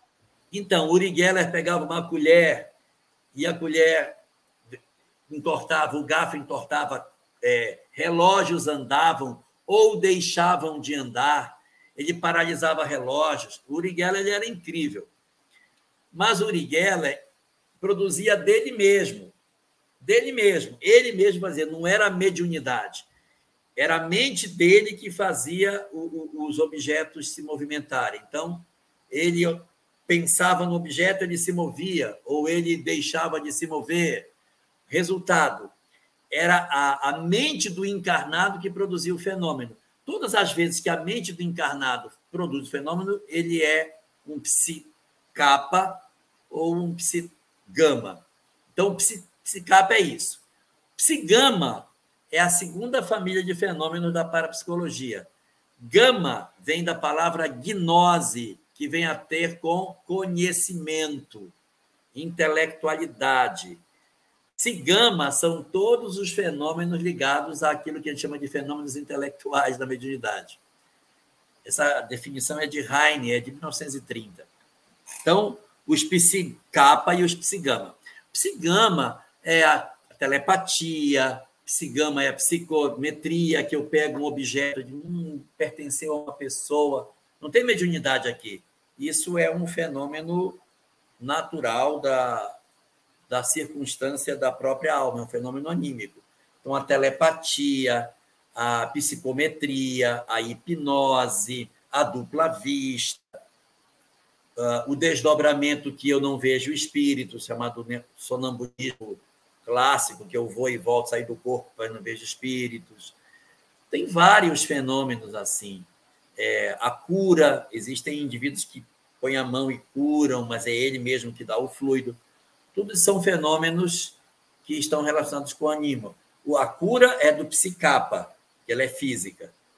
Psignose, o psigama, já são os outros. E tem um terceiro, psiteta. Psiteta, teta vem da palavra thanatos, que é morte. Então, psiteta são os fenômenos gerados através dos desencarnados. Aí você pergunta, a, telecine, a, a telecinesia ela é um fenômeno ah, do espiritual ou é anímico? Depende. Existe telecinesia que ela é física, o, o próprio médium move. O Uri Geller, ele era paranormal, ou seja, eu produzo o fenômeno. O médium não, ele doa o fluido, o espírito faz o fenômeno. O paranormal é ele que produz. Então ele se concentra e ele move o objeto. Ele move o objeto. Ele é o autor do fenômeno. Aí é paranormal e o fenômeno é psicapa. É uma telecinesia anímica, mas eu posso ter uma telecinesia mediúnica, já seria psiteta, que nós, em doutrina espírita, chamamos de fenômeno de transporte, né? que é a mediunidade de transporte, em que eu desloco um objeto a partir da vontade do espírito, usando o fluido do médium. Aí você pergunta, isso é telecinesia é um fenômeno paranormal, anímico ou mediúnico? Depende, depende do agente. Se o agente é o encarnado, é um fenômeno anímico chamado telecinesia do ponto de vista da psicapa. Se for um espírito que move o objeto usando o meu fluido, aí para o espiritismo a gente chama de mediunidade de transporte e dentro da parapsicologia, psiteta, movido através do espírito. Jorge, como lidar com pessoas da família? Pera, não é essa não. É outra coisa aqui, ó. Duas irmãs difíceis, maledicentes, que só comprazem em ferir. Acreditam ter sempre razão. Ferem sem dó, principalmente a sua mãe já idosa. A família está destruída. Todos se afastaram. Como agir? A mãe está com quem? Está com as duas? Então, Jorge, duas irmãs difíceis maledicentes. Ela não diz aqui, ó, que só comprazem inferir. Acreditam ter sempre razão, ferem sem dó, principalmente a sua mãe já idosa. A família está destruída, todos se afastaram. Então talvez seja as duas irmãs convivendo com a mãe, né? Ah, mas que notícia ótima. Repara que diz assim: duas irmãs, então, porque tem outras. Todos se afastaram, então, porque tem outros. O que fazer? Proteger a mãe. Se você percebe que no ambiente doméstico você tem alguém que maltrata o idoso, você pega e leva ele para a sua proximidade. Traga ele para perto de você. Proteja as pessoas que são mais idosas, isso é muito importante. E aqueles que são assim, Eles são assim porque são assim, eles são doentes. As pessoas elas caem numa, num processo de reclamação sistemática, isso pode acontecer conosco, tá? tem que ficar bem esperto, em que as pessoas se acostumam a reclamar, reclamar, reclamar, e elas reclamam tanto que gera um vício, um vício na alma, e ficam o tempo todo é, oferecendo para as pessoas a, aquelas reclamações, ela vai reclamar, vai reclamar, vai reclamar, vai reclamar, reclama. Aí vai dizer de novo, e reclama. Então, aí a gente não pode esperar das pessoas aquilo que elas não podem dar. De repente, você tem um familiar que ele tem essa característica, ele reclama sistematicamente das mesmas coisas. Então, é, a gente protege os idosos e não espera do outro que ele não tem condição de nos oferecer. Se ele tivesse condição de nos dar mais, ele nos daria. Se ele não dá, é porque ele não tem condição de dar. E a gente sofre, diz o Buda, a gente sofre porque deseja. Você sofre porque você deseja que o outro entregue algo para você. Ele não vai entregar. Então não espere o que ele não pode lhe dar. Não crie expectativas de que suas irmãs vão lhe dar aquilo que elas não darão, porque você sofre, se irrita e guarda raiva. Se a gente conseguir trabalhar na nossa mente para dizer, ela é profundamente infeliz. Eu tenho muita dó da minha irmã, porque minha irmã é uma pessoa marcada pelo sofrimento, pelo fato dela ser alguém que sistematicamente reclama de todas as coisas. Se eu conseguir olhá-la como uma criança que sofre e sem trazer para mim, olha, mas como reclama, mas olhá-la como alguém infeliz, muda. E a gente não vai criar expectativas sobre o outro, mas tanto quanto possível, proteger a mãe da influência perniciosa que aquele que não sabe amar oferece para as pessoas de, de idade mais elevada. O importante seria a gente saber realmente honrar pai e mãe para que se prolongasse os nossos dias na terra que o Senhor nos dará. De repente, a gente nem vai poder ficar na terra que o Senhor quer dar, porque não soubemos cuidar dos nossos pais, dos nossos entes queridos. Muito bem, Jorge Alahá, ouvintes, internautas. Esse é o Pinga Fogo número 130 edição 130. Vamos lá, Divina, próxima pergunta. A próxima pergunta é de Márcia Vasconcelos. Jorge, uma pessoa que conhece o Espiritismo e deixa um pedido ao, aos amigos íntimos que ore por ele e diz que ele também vai estar em prece no mundo espiritual e comete suicídio. Qual a sua dificuldade? As dores do suicídio, Divina, elas são muito profundas. Elas não nascem de coisas muito simples. Para que a gente experimente esses processos de desistência da própria vida, dores muito, mas muito agudas atravessam os nossos corações sem que a gente perceba. Quando alguém chega a outro alguém diz: Olha, ora por mim, tá? E se suicida, no fundo, no fundo, essa pessoa não quer fazer mal a si. Se ela está pedindo oração, é porque ela sabe que ela pode ser auxiliada por alguém.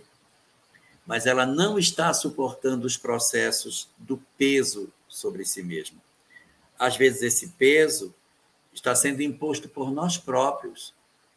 A nossa sociedade cruel, fria, intolerante, pode não estar tendo olhos para poder assistir o companheiro que precisa de ajuda.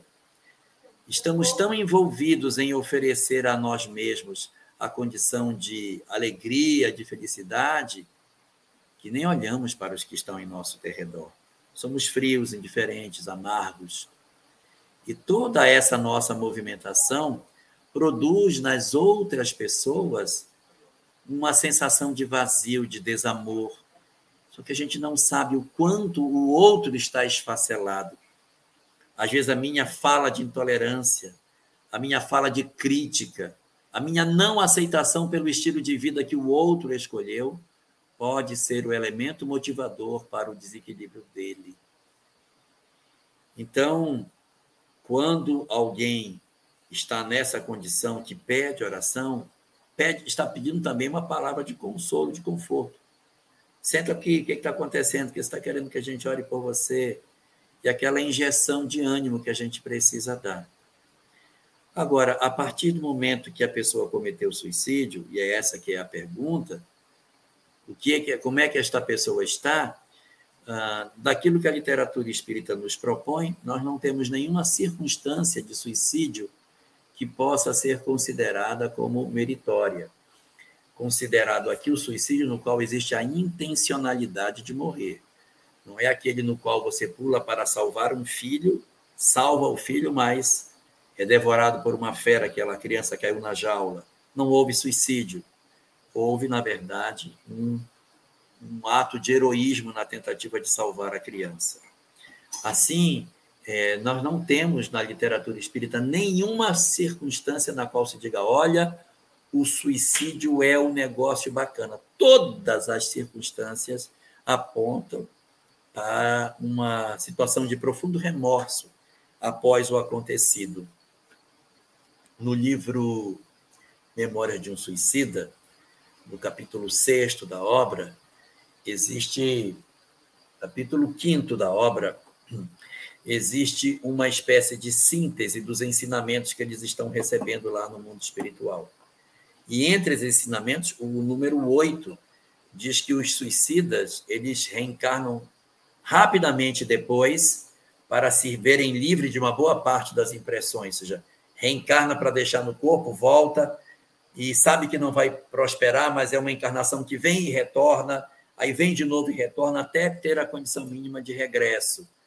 E lá também conta que, para alguns casos, serão necessários de um a dois séculos para que a gente possa voltar ao padrão que estávamos antes do tropeço do suicídio.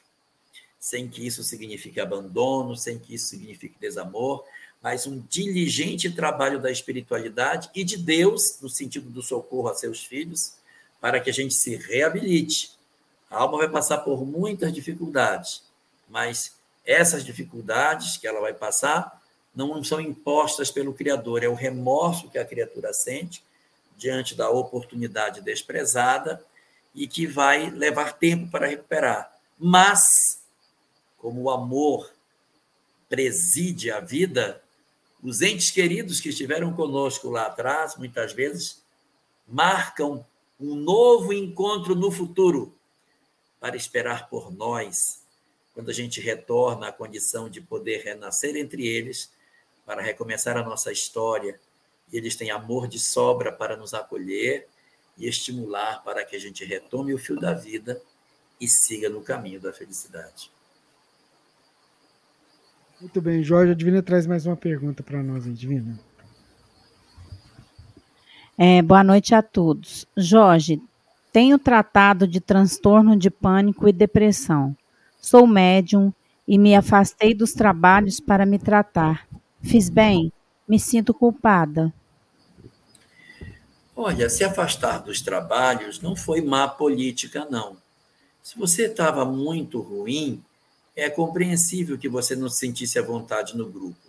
Mas eu diria que você fez mal se você não foi para o atendimento espiritual da casa. Porque na hora que a gente percebe que não está passando por uma boa fase, e todos nós temos o direito de passarmos fases de maior ou menor perturbação, se eu sinto que eu não estou bem, é até meritório dizer, gente, eu não estou bem. Estou passando por um período ruim, estou me sentindo meio depressivo. Eu preciso, eu preciso, eu preciso de um momento para mim. Não quero participar da reunião mediúnica. Aí eu me retiro da reunião. Tudo bem, meritório. Mas se eu estou dizendo que eu não estou bem, eu então procuro outra tarefa da casa espírita. Qual? Atendimento espiritual. Fazer uma, uma ficha, assistir às palestras, tomar o passe, é, fazer as orações em casa, culto do evangelho no lar, promover a levar para casa água fluidificada. Toda a terapia proposta pela doutrina espírita para que a gente consiga ter êxito nesse reequilíbrio nosso para esse momento que é plenamente compreensível de todos nós. Às vezes a gente passa por um trauma, uma perda, uma dificuldade qualquer, e a gente vai acumulando essas dores devagarinho, e quando a gente vê, nós podemos estar enfrentando processos depressivos. Para que isso não aconteça, a gente, então, não se afasta da casa.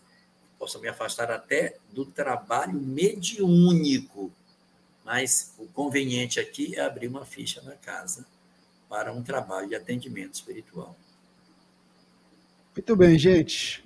Aproveitar para fazer dois convites aqui. Eu tô com um probleminha aqui para subir o cartaz, mas eu vou dizer para vocês que o Jorge vai estar com a gente aqui no YouTube da Rádio Fraternidade, no Facebook e outros parceiros no próximo na próxima sexta-feira, 19h50, falando sobre a temática é, de morte, né? Preparação para a morte, acho que é isso. E no sábado também ele faz uma palestra o pessoal lá da USE, é, lá no estado de São Paulo, às 15h30. Você vai poder acompanhar também aqui com a gente no canal do YouTube. Vamos fazer a prece? Vamos. Vamos lá? Eu queria convidar todo mundo que está com a gente agora, ao vivo, ou está ouvindo depois, que se juntasse a nós nesse momento, porque eu tenho certeza que Jesus se faz presente junto com esses amigos espirituais que vem ao encontro de cada um. Claro que a gente queria que eles viessem e resolvessem todos os nossos problemas. Seria uma maravilha. Mas os problemas não são deles, são nossos. E é a gente que precisa resolver. Mas eu acho que ele pode dar uma forcinha ou seja, vou te dar um pouquinho de energia para você ter condição de batalhar para resolver essa sua questão íntima, tá bom? Brincadeirinha, brincadeirinha à parte, vamos lá, vamos fazer a nossa prece com o Jorge. Vamos lá. Vamos orar.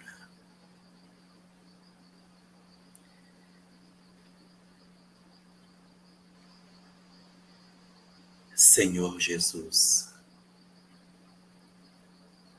médico das nossas almas. Há tanto tempo te buscamos, na expectativa de cicatrizarmos as nossas feridas morais.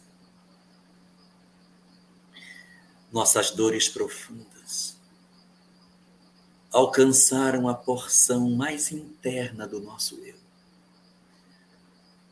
produzindo dores tão intensas que estamos tendo dificuldade de carregá-las.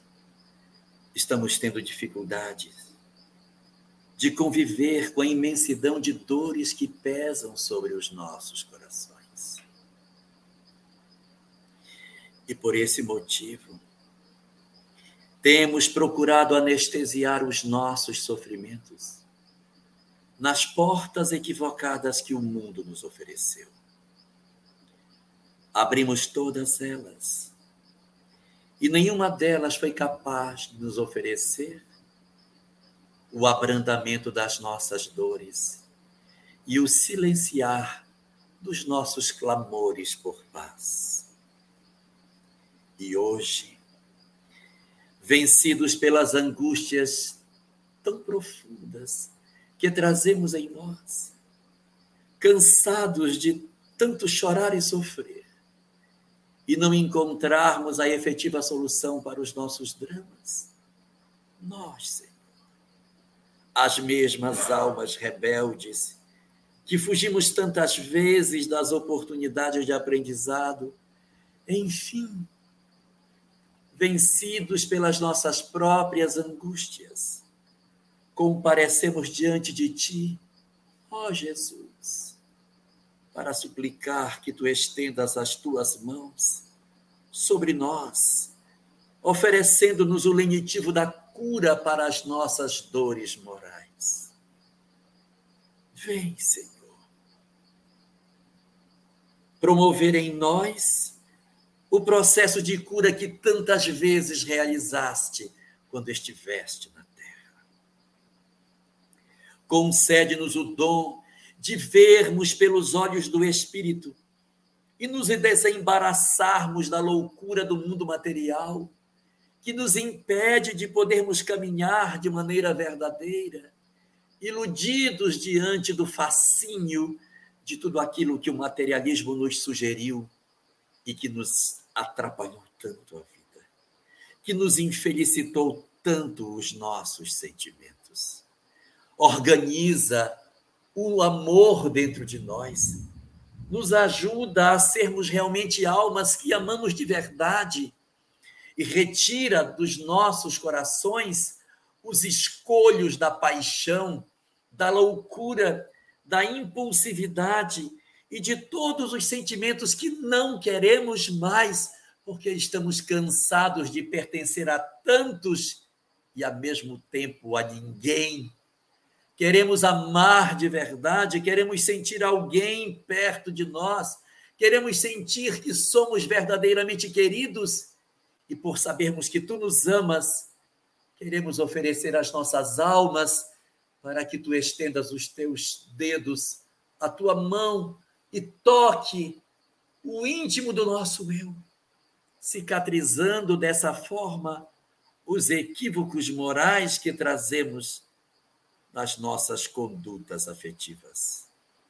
Senhor, vem oferecer para as nossas almas enfermas o teu toque divino para curar em nós as feridas que trazemos na nossa pele moral, as pústulas do nosso orgulho, da nossa vaidade, que nos impede de ver que somos todos iguais, que não existem diferenças entre nós, que somos todos absolutamente irmãos e que nenhum, nenhum de nós somos maiores do que outros. Ensina-nos através da miséria que atravessamos do ponto de vista dos nossos equívocos a reconhecer o valor que as pessoas simples possuem.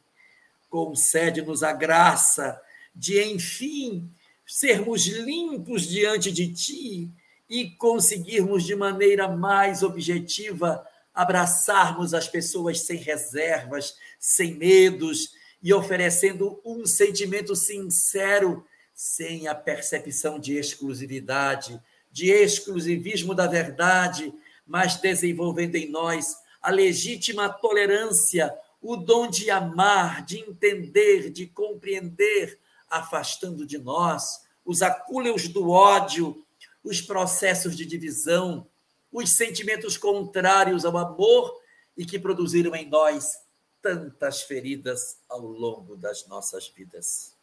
Senhor Jesus, curador divino, médico espiritual de todos nós, reconstrói os nossos passos, porque estamos paralisados na vida, coagulados dentro do egoísmo que nos impediu de seguirmos. Enlouquecidos pela posse do bem material, não conseguimos caminhar nos séculos que tu nos concedeste ainda somos as mesmas almas egoístas, ambiciosas, que queremos a posse dos bens terrenos, que queremos possuir para nos sentirmos felizes e por isso estamos como que aleijados, sem conseguirmos caminhar. Senhor, nós te suplicamos, liberta-nos dessa loucura de possuir para sermos felizes Ensina-nos a nos desembaraçarmos da loucura que o mundo nos impôs, para que não sejam os bens materiais o fascínio para as nossas vidas. Dá-nos os passos novamente, coloca-nos de pé diante da vida e oferece-nos a certeza do caminhar seguro na tua direção, na senda do progresso na possibilidade de construirmos as nossas próprias histórias de vida a partir da renovação dos nossos sentimentos. Senhor, queremos ser sãos. Queremos que tu restaures a nossa saúde, porque fomos nós mesmos que nos acumpliciamos com o mal. Fomos nós mesmos que nos escondemos na furna do erro, na crença de que na escuridão gargalhando nas tuas costas, nós seríamos felizes, mas hoje, envergonhados, voltamos cheios de chagas, cegos e paralíticos, para te rogar, Senhor, restaura-nos a saúde, coloca-nos de pé e saudáveis diante da vida e concede-nos o dom de podermos, enfim, dizermos que seguimos os teus ensinamentos. Por tantas vezes já vestimos a capa de cristãos, estivemos investidos das hostes sacerdotais, mas só agora, despidos de todas elas, finalmente conseguimos te encontrar. É por isso que te rogamos, Senhor Jesus, médico divino, estende as tuas mãos e cura-nos por misericórdia, porque reconhecemos que sem ti já não conseguimos viver. Fica assim, Senhor, sobre as nossas vidas, a derramar as tuas bênçãos e a conferir a todos nós a graça da certeza do teu amor e da tua misericórdia sobre os nossos dias. Muito obrigado, Senhor. Muito bem. A nossa gratidão mais uma vez. Divina, seu boa noite. Boa noite, Jorge. Boa noite, queridos irmãos que acompanharam aqui o Pinga Fogo. O nosso abraço fraterno, um beijo no coração de cada um de vocês. E até o nosso próximo programa, se Deus quiser. Jorge, seu boa noite. Um boa noite muito especial para todos nós. Que Deus abençoe as nossas vidas, abençoe o nosso lar, que Deus proteja o nosso Brasil, abençoe o nosso planeta, leve toda a nossa história no rumo da paz, da fraternidade legítima e da concórdia que a gente precisa tanto para que a gente siga no rumo a esse mundo de regeneração. Que Deus abençoe a todos nós. Segunda-feira, se Deus permitir, a gente se encontra aqui. Programa 131, hein? Se Deus quiser. Vamos que vamos. Como diz Allan Kardec, fé inabalável só é aquela que pode encarar a razão face a face em todas as épocas da humanidade. Fiquem todos com Deus, muita paz, gratidão imensa a cada um de vocês que estiveram conosco aqui no programa. Tchau, tchau, gente. Fique com Deus. Esteja sempre em contato com o bem. No site e no aplicativo da Web Rádio Fraternidade, você encontra orações diárias, palestras e estudos que te sintonizarão com os ensinos do Cristo. Para acessá-los, basta entrar no site www.radiofraternidade.com.br ou baixar o aplicativo da Rádio Fraternidade. Neles, você pode ouvir a rádio em tempo real ou acessar o nosso acervo. Web Rádio Fraternidade, a emissora do bem na internet. Podre. Canto. 23 horas e 26 minutos.